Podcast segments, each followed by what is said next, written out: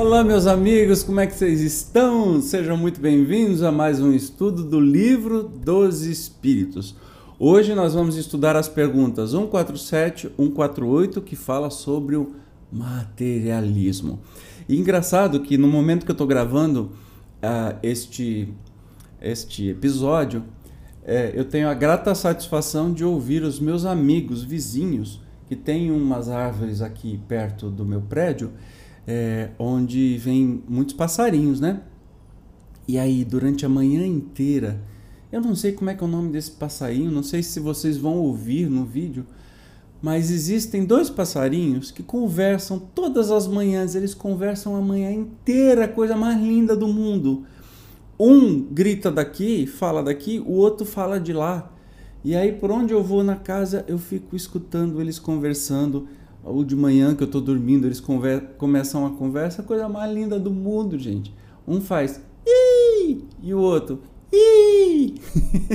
em tons diferentes. Então, talvez vocês vão ouvir, tomara que sim. Mas vamos ao estudo de hoje que a gente vai falar sobre materialismo. 147. Por que os anatomistas, os fisiologistas e, em geral, os que aprofundam a ciência da natureza são, com tanta frequência, levados ao materialismo?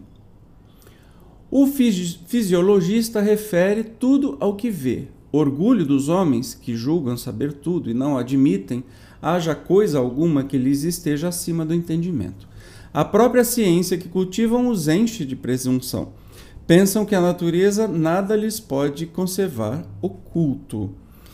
É, a gente percebe que há muitos pesquisadores, cientistas, biólogos, médicos, enfim, físicos, que é, não acreditam que exista nada além deste plano material, né? Eles nem acham que é plano material, que só existe essa vida. E aí Kardec está perguntando por que com tanta frequência eles são ateus, não acreditam em nada. Né? E os espíritos deixam muito claro, pela arrogância de se saberem, se acharem que sabem tudo sobre tudo.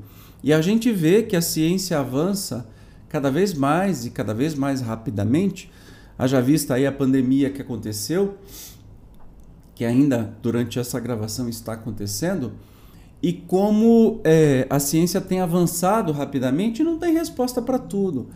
Nós hoje não temos, por exemplo, a cura do câncer, tem tratamento, não tem vacina para o câncer, não tem vacina para AIDS, não tem vacina para um monte de coisa, para dengue que é uma coisa que assola países tropicais como o nosso, por exemplo. E o pesquisador que entende que não conhece tudo, sim, é crente, né? acredita que há uma divindade, não aquele Deus bíblico, bipolar, que a gente está acostumado, que hora é bonzinho, outra hora afoga todo mundo, ou mata uma cidade inteira por um falso moralismo, enfim. Mas sim numa energia criadora, né?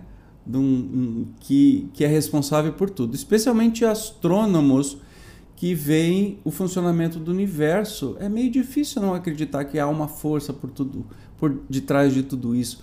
Da probabilidade, por exemplo, da vida no planeta Terra é ínfima. É, de acordo com a formação daqueles materiais, daquelas matérias, uma molécula que se juntou com outra que gerou vida, que essa chance é quase inexistente, que há uma inteligência por trás de tudo isso. Então, muitos médicos são, inclusive médicos espíritas, né, não veem nenhuma contrariedade nisso. Talvez ainda naquela época de Kardec, né, que foi foi depois do iluminismo, onde a as pessoas se achavam mais poderosas e tentando, na verdade, numa rebeldia, se destacar ou se é, despregar da, da Igreja Católica, que tudo sabia, que tudo mandava, que tudo determinava. Né? Então, acho que mais uma rebeldia disso. Hoje já é bem diferente sobre isso. 148.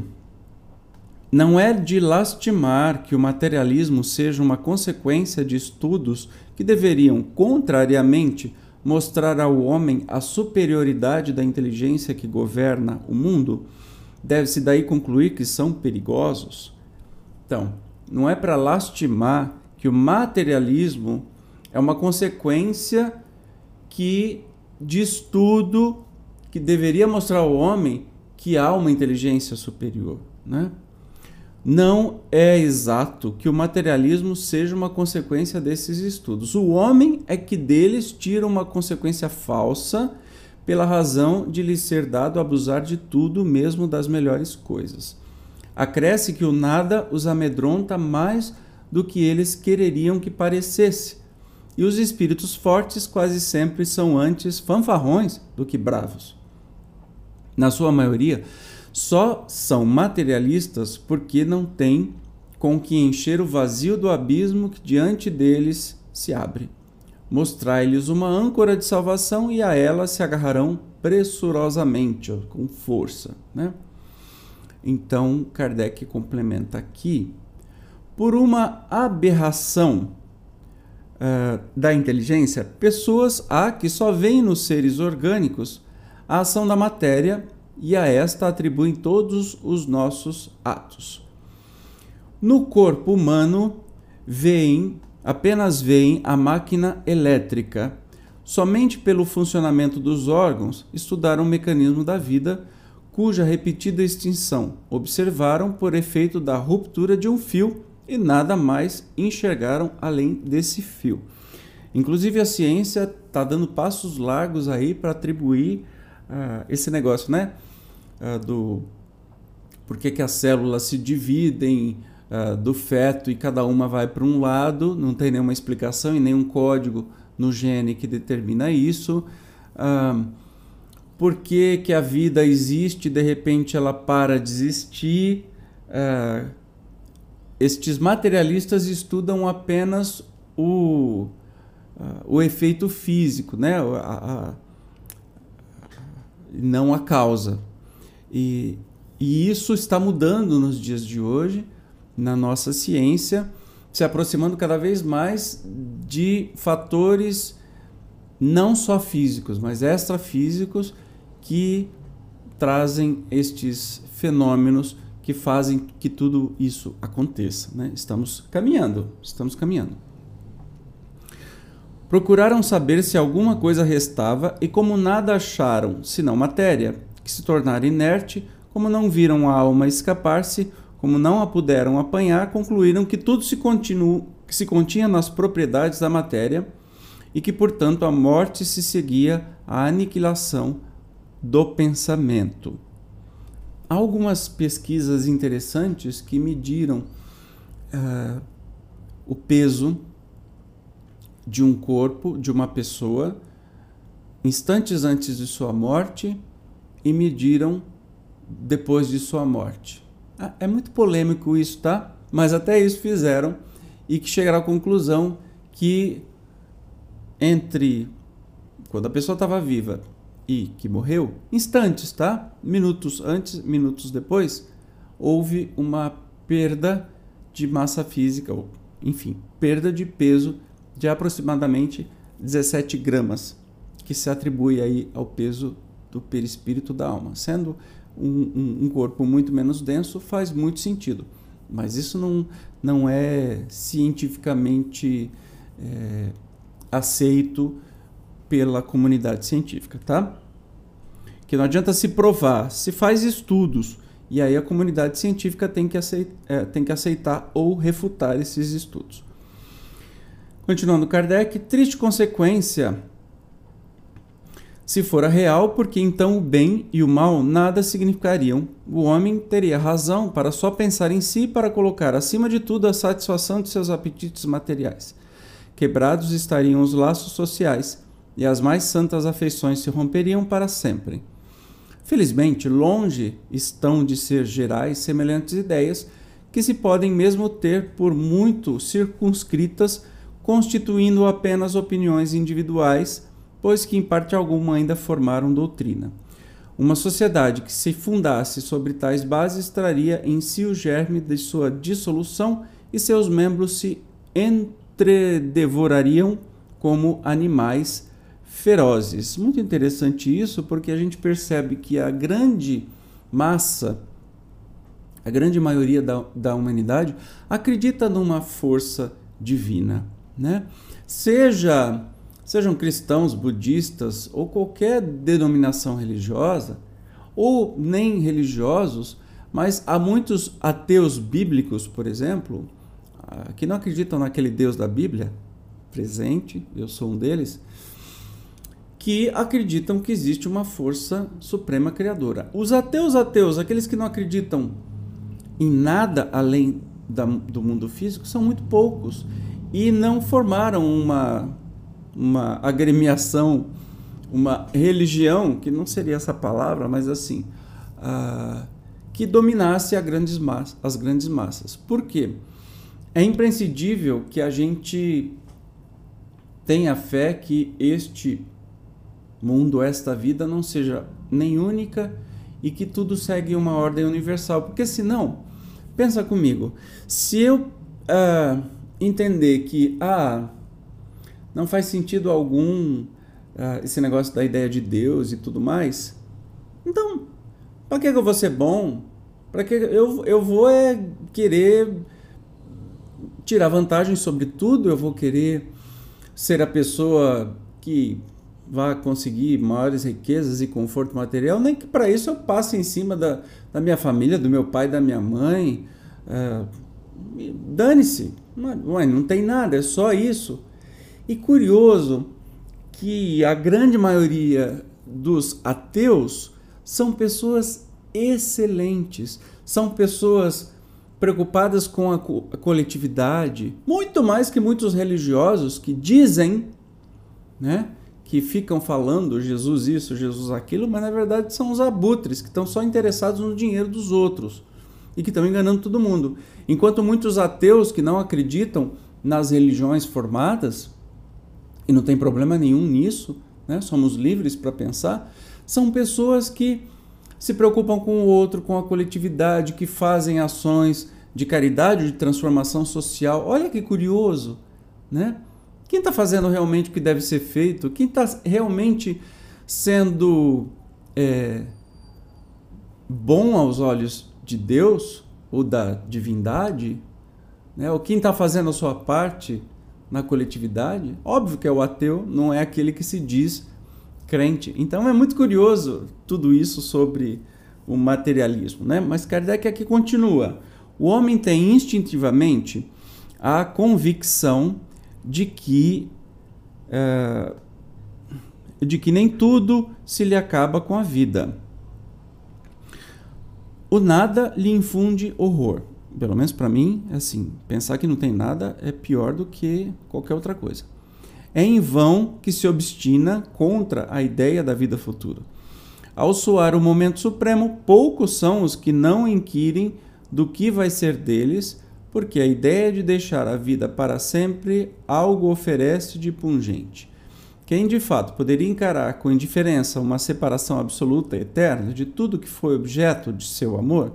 Quem poderia ver sem terror abrir-se diante de si o imensurável abismo do nada, onde se sepultassem para sempre todas as suas faculdades, todas as suas esperanças, e dizer a si mesmo: Pois que, depois de mim, nada, nada mais, senão o vácuo tudo definitivamente acabado.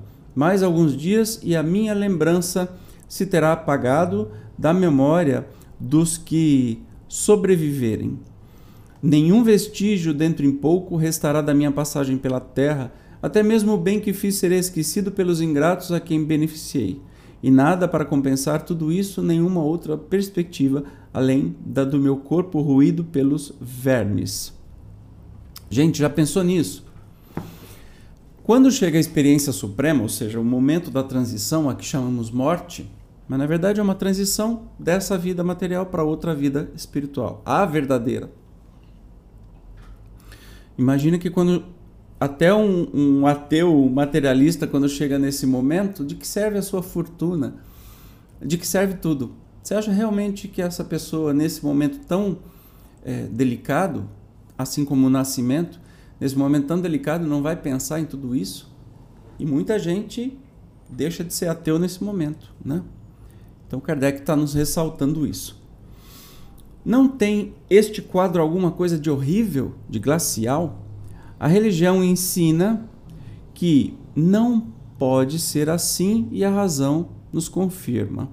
Uma existência futura, porém vaga indefinida, não apresenta o que satisfaça ao nosso desejo do positivo. Essa, em muitos, a origem da dúvida. Possuímos alma, está bem, mas o que é a nossa alma? Tem forma, uma aparência qualquer? É um ser limitado ou indefinido? Dizem alguns que é um sopro de Deus, outros uma centelha, outros uma parcela do grande todo, o princípio da vida e da inteligência. Que é, porém, o que de tudo isso ficamos sabendo? Que nos importa ter uma alma se extinguindo-se-nos a vida, ela desaparece na imensidade como as gotas de um oceano, de água no oceano, a palingesia.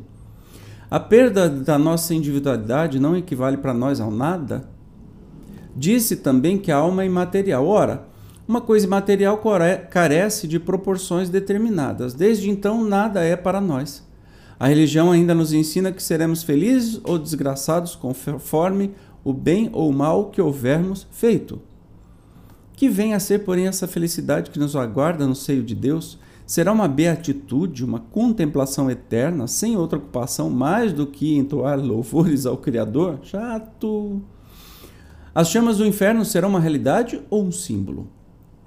A própria igreja lhes dá essa última significação, mas então, que são aqueles sofrimentos? Onde esse lugar de suplício?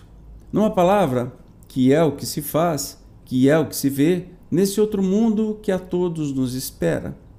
Dizem que ninguém jamais voltou de lá para nos dar informações. Olha a confusão lascada que havia na mente e no coração das pessoas, especialmente por responsabilidade da igreja, né, de criar tantos artifícios para controle mental, controle psicológico, e que trouxeram mais dúvida. E perceba que todos esses artifícios, trazendo mais dúvida, te faz cada vez mais ser materialista. E a própria igreja da época era muito materialista. O que é, é contra a, o espiritualismo, ou acreditar que há algo mais, é justamente o materialismo. O que a gente precisa combater é a ideia do nada é a ideia do materialismo e não a ideia da espiritualidade. Né? E as religiões ficam guerreando entre si é, e faz todo mundo perder. É erro em dizê-lo, e a missão do Espiritismo consiste precisamente em nos esclarecer acerca desse futuro e fazer com que, até certo ponto, o toquemos com o dedo e o penetremos com o olhar, não mais pelo raciocínio somente, porém pelos fatos. Graças às comunicações espíritas, não se trata mais de uma simples presunção, de uma probabilidade sobre a qual cada um conjecture à vontade, que os poetas embelezem com suas ficções ou acumulem de enganadoras imagens alegóricas.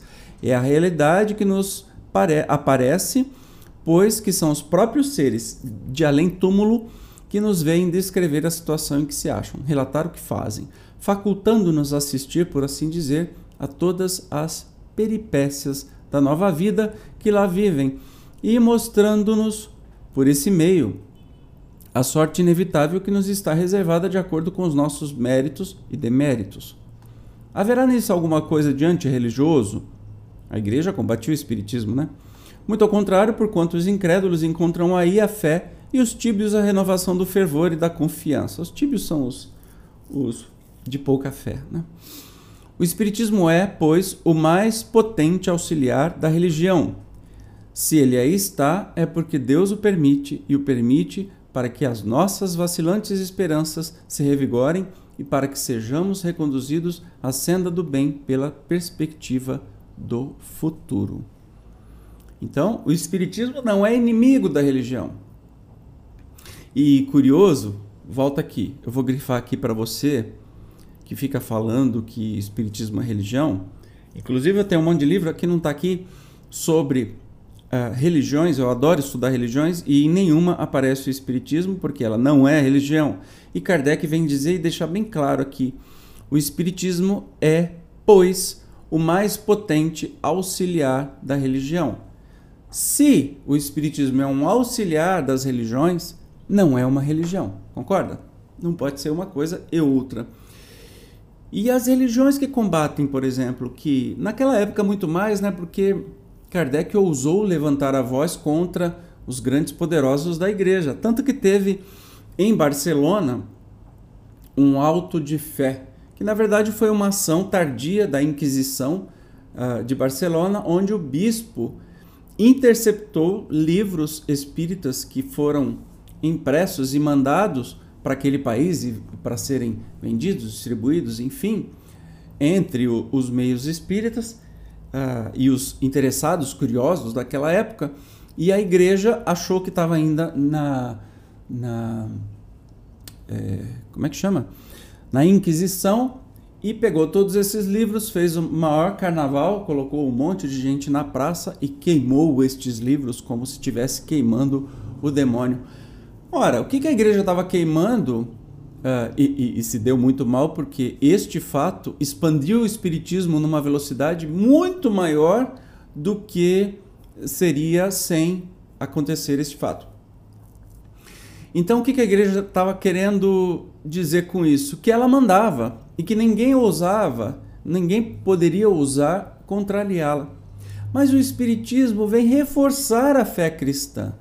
Claro, sem deixar de debater os mandos e desmandos da Igreja Católica, mas vinha reforçar a fé cristã, vinha reforçar o antimaterialismo. E a Igreja enxergava isso como uma, uma ameaça. E o curioso é que até hoje a Igreja, as igrejas enxergam o Espiritismo, não todas, evidentemente, mas a grande maioria enxerga o Espiritismo como uma ameaça.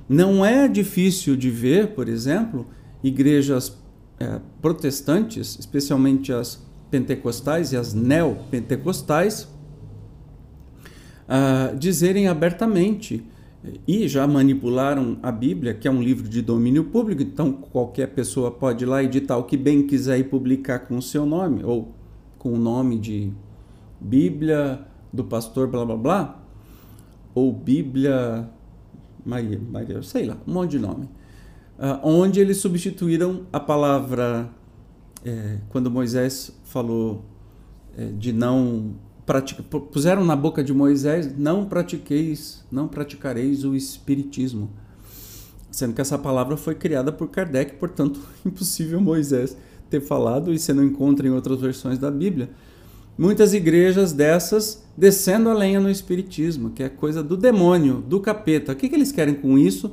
Não perder os fiéis que pagam o tal dízimo, 10% do, do que você ganha no mês é muita coisa, né?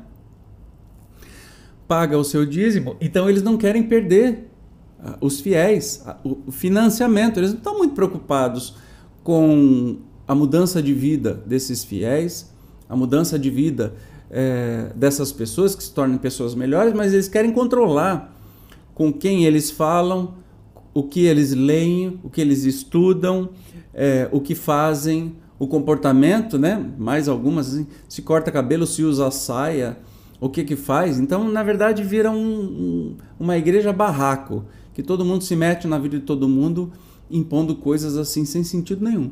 E muitas até hoje falam do espiritismo como se fosse obra do demônio. Nem tiveram o trabalho de, ou se tiveram o trabalho de se informar que o Espiritismo é uma doutrina, não é uma religião, e é uma, é, se baseia nos ensinos cristãos de Jesus, são de má fé, atuam como má fé.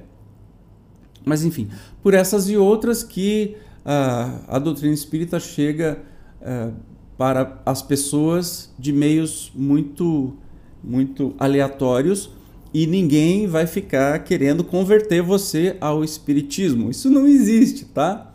Isso não existe, porque é uma doutrina que você opta por seguir quando tudo mais falhou né? Quando tudo mais não fez sentido, a doutrina espírita nos cativa pela razão. Pelo menos para mim foi assim. Bom, mas eu falei demais hoje.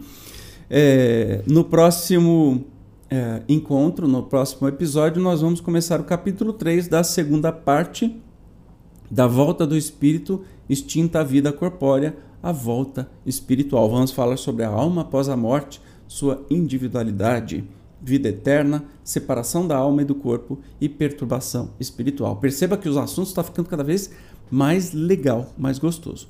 Então, ó, se você não é inscrito ainda, clique em inscrever, ative as notificações e apoie o canal clicando em Seja Membro. Te encontro no próximo estudo do Livro dos Espíritos. Tchau!